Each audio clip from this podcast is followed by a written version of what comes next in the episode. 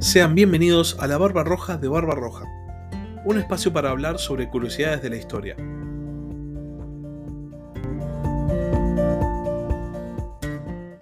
Hola a todos, sean bienvenidos otro domingo a Ajedrez Mundial, la sección de política internacional del podcast La Barba Roja de Barba Roja.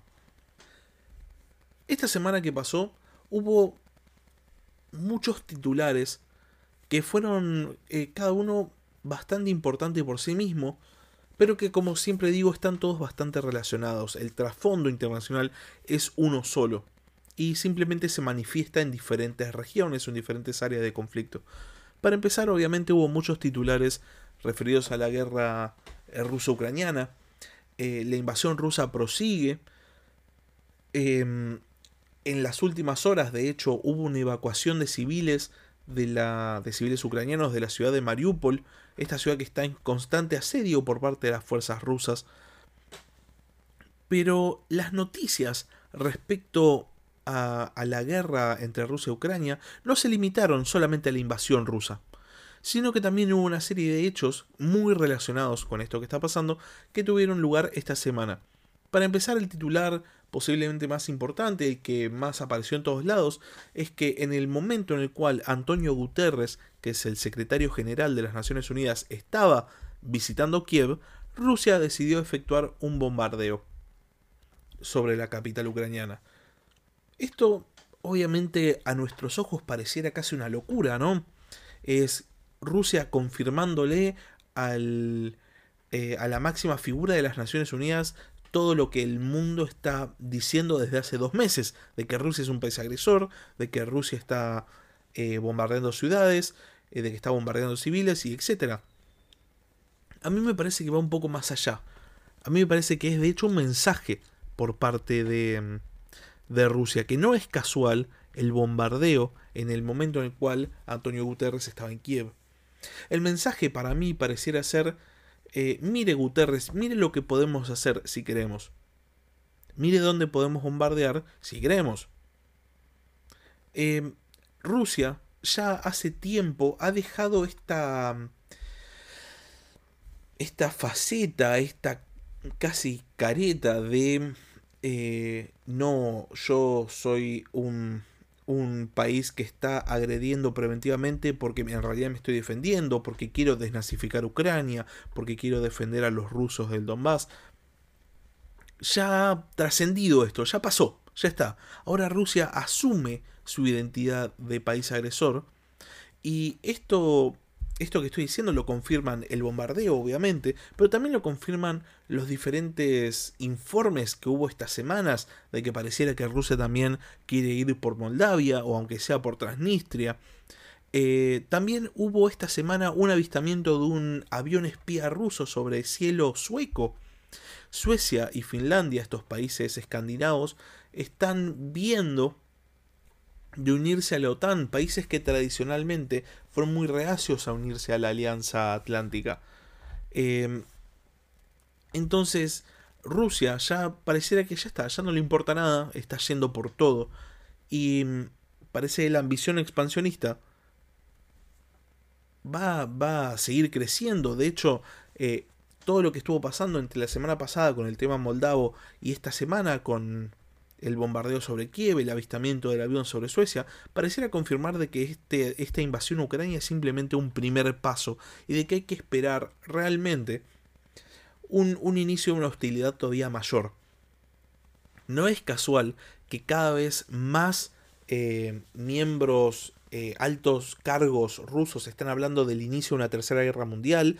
Eh, no es casual que se esté hablando tanto de una posible guerra nuclear el panorama pareciera estar bastante complicado, las tensiones están demasiado altas em, entre Rusia y toda la OTAN, y la OTAN ha respondido de manera bastante categórica, diciendo que va a seguir mandándole armas a Ucrania durante todos los años que dure la invasión rusa.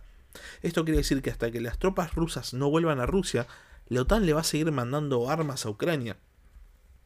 Rusia respondió a esta afirmación bombardeando un cargamento de armas norteamericanas en Ucrania.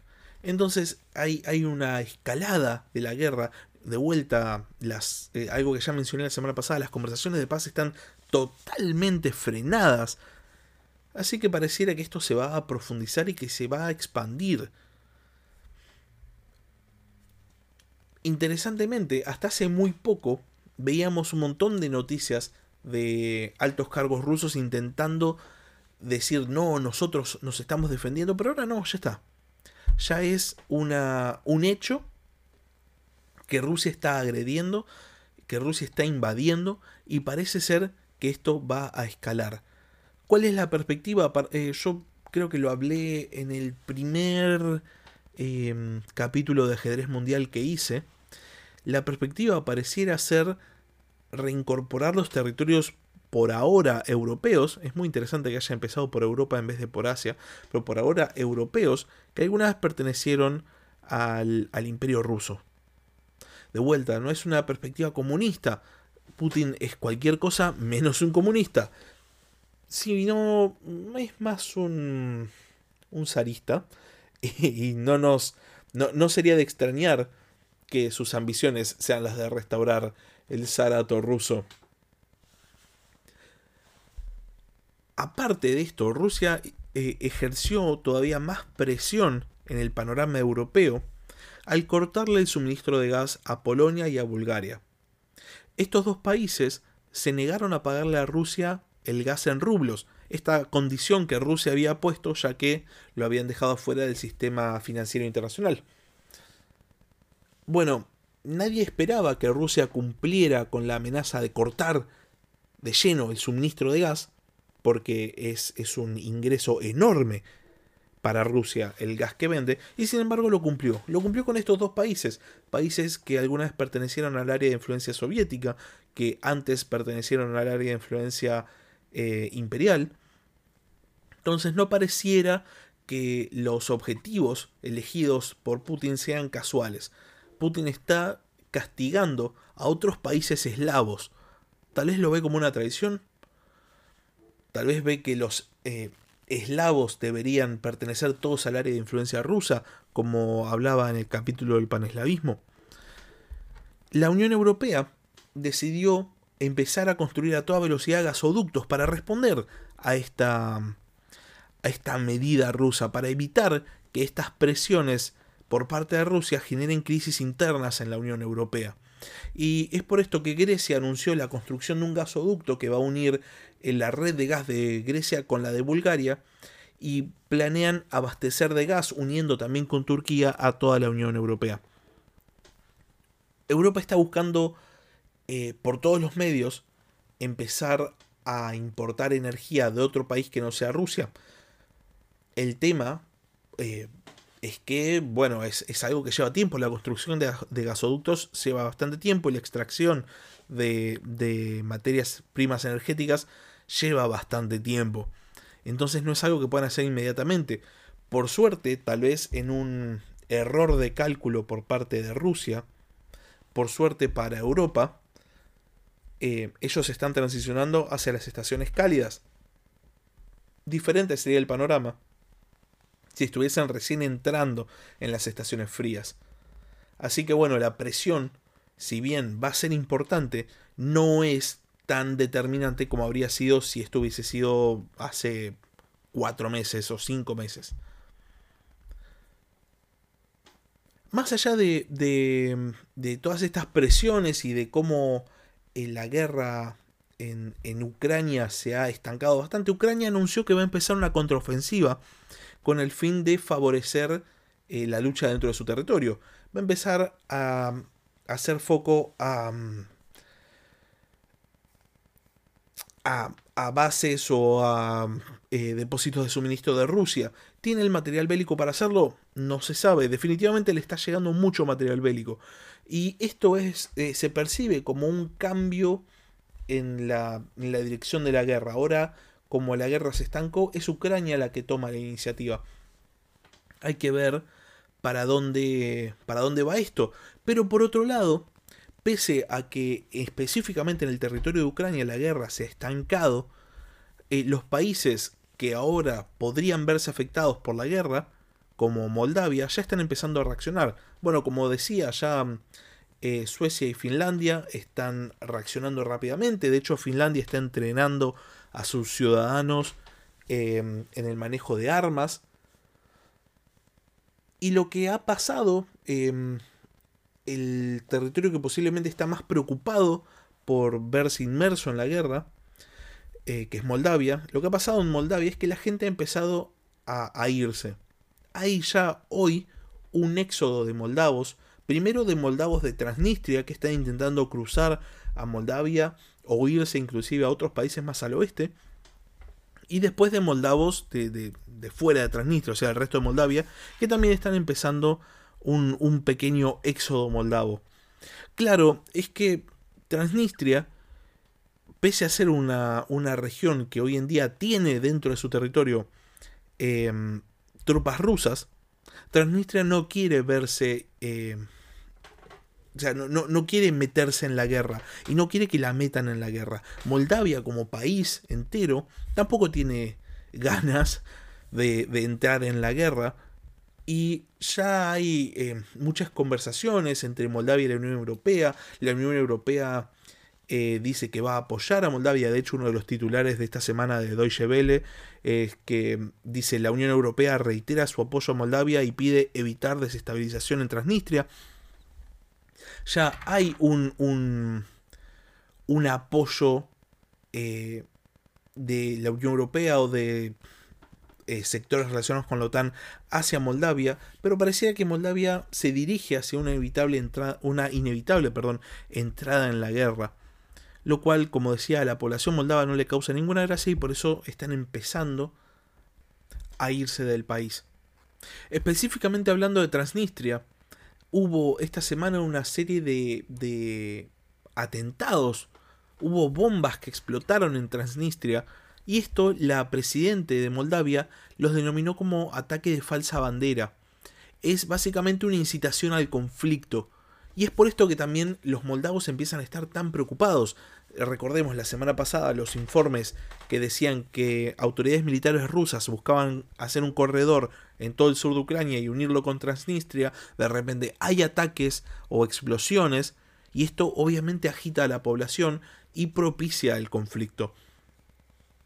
Lo interesante de esto es que pese a que en los 90 hubo una breve guerra entre la Autoridad Central de Moldavia y Transnistria, hace décadas que la región separatista está bastante en paz. Sí, hubo una serie de, conflictos más de tinte diplomático, pero no se llegó a las armas. Y no pareciera casual que, siendo que hay una guerra en el país vecino, o sea, en Ucrania, siendo que el ejército ruso invadió Ucrania justo ahora, después de décadas de, de paz justo ahora haya explosiones en Transnistria, haya eh, cada vez más incitaciones al conflicto. Entonces por eso tanto los transnistrios como los moldavos en general buscan hacer un, freno, hacer un llamado a la paz. Y pareciera, aunque sea en cuanto a los, los reportes de las noticias internacionales, que inclusive esto ha hecho que las poblaciones tanto los transnistrios como los moldavos del resto del país, se empiecen a unir un poco. Eh, hay una suerte de, empatía de los moldavos hacia los transnistrios, eh, que ven pasar las caravanas de autos saliendo del enclave separatista. Entonces sería muy raro que esto llegue a una guerra civil. Y viendo esto, es todavía más eh, extraño pensar en estas explosiones y en la posibilidad de la, entrada de Transnistria a la guerra. Pero por otro lado, recordemos, recordemos que hay 2.000 tropas rusas estacionadas en Transnistria. Así que bueno, esto es hasta ahora la evolución del conflicto ruso-ucraniano la evolución de la invasión y la, pareciera que todo se va a expandir, que todo va a pasar de Ucrania. Lo interesante es ver que Rusia busca expandir el conflicto cuando todavía no pudo asegurar la victoria en Ucrania. Y por ahora, por ahora pareciera que no va a poder asegurar rápidamente la victoria en Ucrania, a menos que decida eh, hacer uso de un armamento mm, más complicado, por así decirlo. Por otro lado, em, en el panorama ya de, las relaciones internacionales y midiendo la fuerza de ambos bandos, la OTAN en este momento está consiguiendo em, frenar a Rusia solamente poniendo en juego armamento, no poniendo en juego vidas. Eh, claramente, ningún país de la OTAN está enviando soldados a Ucrania, más allá de la gente que se haya listado en la Legión extranjera ucraniana, o más allá de los mercenarios que se hayan contratado en cada bando.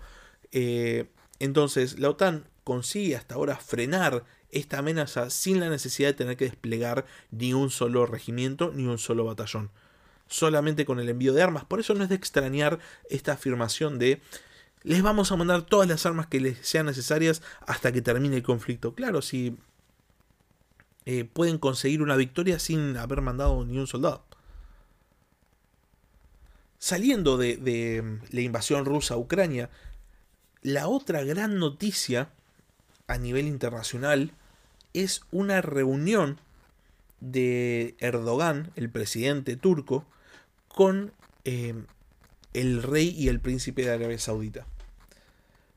Para nosotros podría parecer una noticia menor, podría parecer algo muy poco importante, pero en realidad es algo importantísimo. Hace cinco años que las relaciones entre turcos y saudíes estaban virtualmente quebradas. Desde el asesinato de Khashoggi, este em, periodista que fue asesinado, descuartizado eh, y que hasta se disolvieron sus restos en ácido para que no haya nada en la embajada saudí en Estambul, desde el asesinato de Khashoggi, las relaciones entre turcos y saudíes estaban totalmente quebradas. Sin embargo, hoy que en, obviamente, en Arabia Saudita, que es un reino, gobiernan los mismos, pero en Turquía también gobiernan los mismos, hay un acercamiento, hay un viaje de Erdogan a Arabia Saudita. Y esto nos dice dos cosas. Primero, que eh, las dos partes más fuertes del Islam suní buscan acercarse. Y segundo, que este, este frente de conflicto medio oriental podría tener un refuerzo por parte del bando, digamos, ¿no? estadounidense. Siempre hablando de, los más grandes de cada alianza, ¿no? Estados Unidos y China. A Turquía le sirve mucho, dice CNN, la plata saudí. Le sirve muchísimo. Turquía está atravesando una enorme crisis económica a niveles argentinos. De hecho, la devaluación de la lira turca es a niveles del peso argentino, lo cual los argentinos, los argentinos sabemos que es una catástrofe. Bueno, a ese nivel es la crisis económica turca actual. Turquía, aparte, em, tiene una relación bastante turbulenta, digamos, con Arabia Saudita. Entonces, el mero gesto de acercamiento es muy importante de por sí. Repasemos un poquitito la historia entre saudíes y turcos.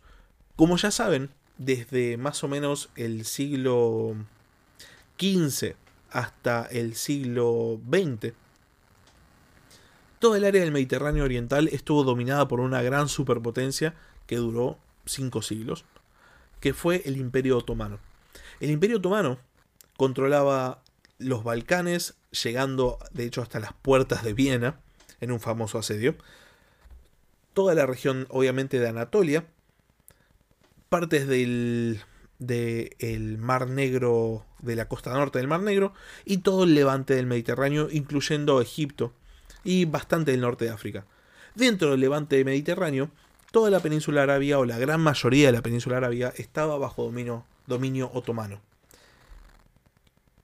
El imperio otomano fue durante muchos siglos la fuente política de la que emanaba eh, el poder musulmán, lo cual dejaba a los líderes eh, árabes en un segundo plano, algo que obviamente los, los habitantes de la región sagrada del Islam no, no, toleraban con mucha facilidad y por eso pese a tener una relación de, de eh, súbdito y señor, los árabes nunca habían tenido en muy alta estima al dominio turco. No es de extrañar que cuando llegó la Primera Guerra Mundial, o sea, ya en el siglo XX, ante la promesa por parte de los británicos de un Estado independiente para los árabes, los árabes hayan decidido levantarse y rebelarse en contra del Imperio Otomano, pese a que el Imperio Otomano era eh, esta entidad político-religiosa que se supone aglutinaba a todos los musulmanes. Cuando el Imperio Otomano cae, eh, no hay un Estado árabe desde el primer momento, pero cuando lo hay, el mundo suní gira hacia Arabia Saudita, porque en Arabia Saudita están los lugares más sagrados del Islam. Y por otro lado, Turquía, eh, de la mano de Kemal Atatürk, pasó por un gran periodo de laicización, por lo cual Turquía, que había sido, como dije, durante muchos siglos el bastión político y religioso del Islam, se transformó en una república laica. Entonces la, eh, la, relación entre saudíes, entre árabes en sí y turcos, se distanció completamente. Para empezar por esta primera revuelta de árabes contra otomanos y después por la laicización y occidentalización de Turquía en contraposición a la ganancia de poder religioso por parte de Arabia Saudita. Llegamos hasta el siglo XX. En el siglo XX, Erdogan, el siglo XX, perdón, hasta el siglo XXI. En el siglo XXI, Erdogan asume el poder en Turquía. Ya hace mucho tiempo está gobernando y desde el momento en que empezó a gobernar, empezó a desandar el camino laico andado por la República Turca. Empezó a islamizarse. Esto hizo que Erdogan empiece a buscar retomar la posición de poder de Turquía dentro del mundo musulmán. Lo cual iba, eh, iba en contraposición, era contrario a los intereses saudíes. Y por eso la excusa del asesinato de Khashoggi, que obviamente fue eh, una barbarie completa, ¿no? Pero la excusa del asesinato de Khashoggi vino bien a Erdogan para cortar de lleno las relaciones. Y empezaron a aparecer, de hecho hasta hace muy poco, noticias en medios estatales turcos de, bueno, tal vez Turquía debería retomar la posta en el mundo suní, en el mundo musulmán, debería ser de vuelta el líder del mundo musulmán, porque solo Turquía, con su poder eh, militar, puede hacer frente a la amenaza de Irán. Por otro lado, Arabia Saudita, que era el líder del mundo suní, cada vez estuvo más comprometida en, conflictos eh, proxy con Irán y fue empezando a perder terreno, lo cual hacía que Turquía viese reforzada su posición y su reclamo. Sin embargo, ahora nos encontramos con que Turquía y Arabia Saudita deciden limar asperezas estas asperezas que surgieron hace más de 100 años con eh, los movimientos independentistas árabes frente al, Imperio Otomano, empezaron a limar asperezas y de repente se juntan y de repente empiezan a firmar eh, tratados. Muy posiblemente veamos una emergencia, eh, en el sentido de que va a emerger, una emergencia de un nuevo bloque musulmán en el este del Mediterráneo que va a intentar hacer frente mm, al expansionismo iraní. Dentro de este frente turco-árabe, turco-saudí, posiblemente también veamos países como Israel, eh, con los cuales Arabia Saudita ya se estuvo acercando. Eh, posiblemente veamos países como Egipto, que siempre fue uno de los pilares fundamentales del mundo árabe musulmán. Y esto va a ser seguramente con el fin de frenar el avance iraní, porque mientras avanza la influencia rusa, también avanza la influencia de los otros miembros de este bloque en el este. Por este motivo es muy importante ver qué es lo que va a ser em, el resultado de esta cumbre entre Erdogan y la realeza saudí. Hay que ver qué tratados van a firmar y para qué lado van a van a tirar las relaciones, si va a ser solo una relación de cooperación económica o si van o Turquía va a empezar a asumir un papel más eh, activo en los conflictos que hay en el mundo musulmán. De todas maneras, eh, la crisis económica que está pasando Turquía hace que a Erdogan no le quede mucho resto político como para pensar en muchos mandatos más. Ah, y por otro lado, posiblemente después del experimento islamizante, del experimento Erdogan, empieza a ganar fuerza en Turquía, la fuerza de la oposición, que es una fuerza mucho más eh, occidentalista, mucho más eh, laica, mucho más eh, de la República Turca de Ataturk. Así que bueno, por este motivo es importante ver cómo van evolucionando estas charlas, cómo va evolucionando esta negociación. Repasemos un poco esto antes de pasar al último punto de, este capítulo. Hasta ahora tenemos, bueno, la evolución o la falta de evolución en la invasión rusa a Ucrania, los miedos de terceros países de verse involucrados en el conflicto, sobre todo Moldavia, y con razón. Y por otro lado, esta cumbre Turquía-Arabia Saudita, que podría ah, cimentar este nuevo bloque del levante mediterráneo para intentar frenar el avance que hasta ahora era muy cómodo de Irán. Lo último que pasó esta, esta semana es que Corea del Norte volvió a abrir la boca. Ya eh, vimos la semana pasada que había habido pruebas nucleares, o aunque sea pruebas de misiles balísticos, en lo cual era un, un despertar de Corea del Norte después de muchos meses durmiendo sin, sin participar en el plano internacional, y esta semana las autoridades de Corea del Norte decidieron anunciar al mundo que podrían usar sus armas nucleares de manera preventiva si lo consideraran necesario. Una clara amenaza a sus países vecinos.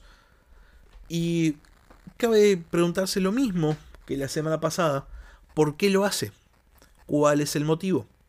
¿Por qué le podría llegar a venir bien a mm, Corea del Norte estar en el foco en este momento, sobre todo porque hay medios que titulan que la reacción china ante esto parece haber sido de una enorme preocupación.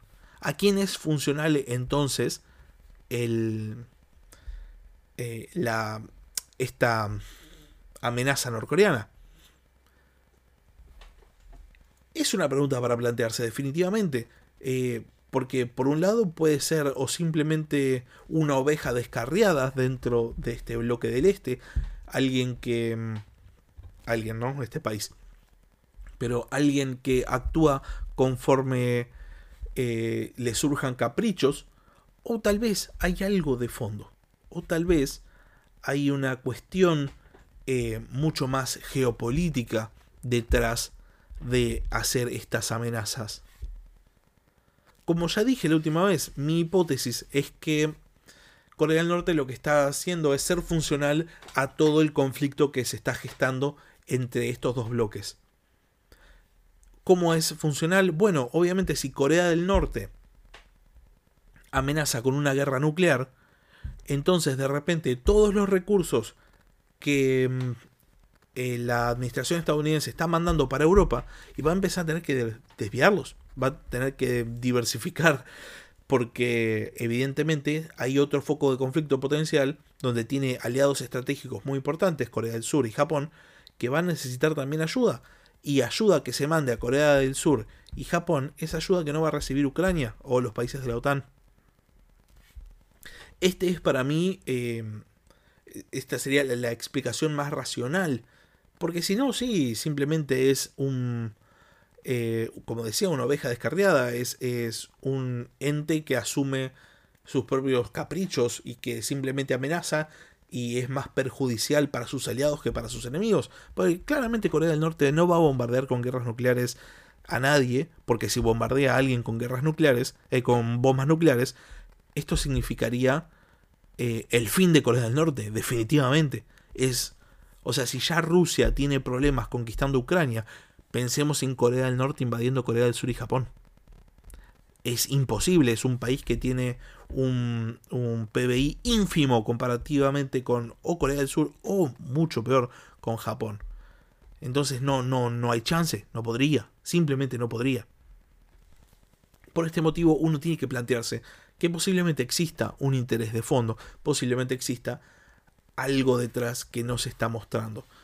Los medios internacionales ya están hablando hoy en día de la creación de una nueva cortina de hierro. La nueva cortina de hierro la sitúan em, en la frontera del área de influencia rusa. Para mí, mi opinión, es que esa cortina de hierro hay que trazarla de norte a sur, llegando hasta el Índico, aunque sea hasta el Golfo Pérsico, em, y hablar de un bloque heterogéneo pero consolidado, que definitivamente está actuando de manera conjunta buscando, buscando un interés común. Lo que sí es interesante y que da para un análisis en el futuro es por qué si este bloque actúa de manera conjunta y si estos focos de conflicto apoyan a cada otro de los miembros, por qué Rusia limitó el accionar iraní en Siria o por qué permitió el accionar turco, el accionar israelí en Siria, limitando el avance iraní. Pero más allá de Siria, todo lo demás pareciera que es una estrategia conjunta, pareciera que eh, se están asentando las bases de esta nueva guerra fría y que de fría tiene muy poco. Como siempre digo, vamos a ver cómo se van desarrollando todos estos conflictos. Eh, posiblemente para la, semana, eh, para la semana que viene preste mucha atención a cuál es el resultado de las charlas entre Erdogan y la realeza saudí. Y vamos a ver cómo va mm, eh, el tema de Europa. ¿Qué país se va a ver involucrado en la guerra? Si es que otro país se va a ver involucrado en la guerra. Como ya dije, es muy posible que Moldavia termine, eh, aunque sea con conflictos internos producto de esta guerra eh, conflictos internos que parecen no ser buscados por ninguna de las dos partes, ni por Moldavia ni por Transnistria, pero es muy probable que se generen conflictos internos y de todas maneras. Una vez más, muchas gracias por haber escuchado. Espero que esto les resulte interesante y que les resulte útil. Y hasta la semana que viene.